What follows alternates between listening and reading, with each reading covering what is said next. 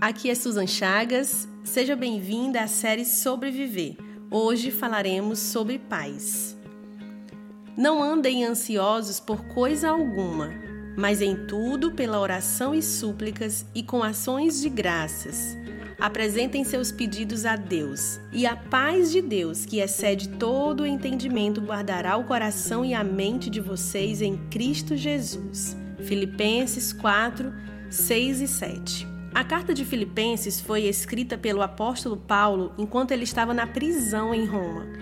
É dentro desse contexto que Paulo declara essa palavra que lemos hoje. A ansiedade, sem dúvidas, tem sido uma das palavras mais ouvidas e uma das condições mais comuns de serem vividas por homens e mulheres da nossa geração. Parece que aceitamos que somos ansiosos, aceitamos os medicamentos como um recurso para resolver a dor da nossa alma aceitamos que essa é a nossa condição. Eu sei que existem situações ou momentos que a depressão, a ansiedade, o pânico pode chegar na nossa vida.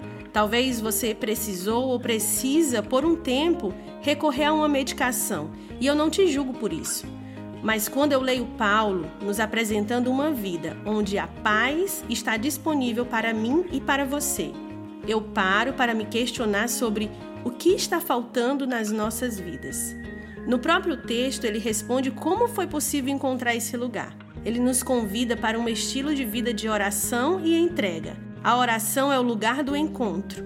A pressa com que vivemos os nossos dias tem gerado em nós um coração ansioso e, como consequência disso, existe uma guerra interna que precisamos enfrentar todos os dias.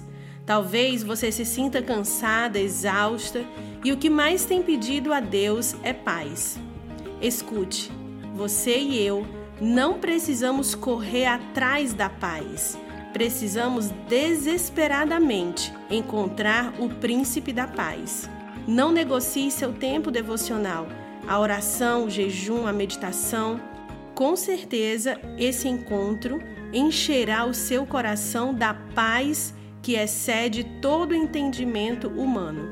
Se no meio da caminhada você olha para a condição do seu coração e não consegue ter paz, pare tudo, desmarque todos os compromissos, risque a sua agenda e fique a sós com o Pai.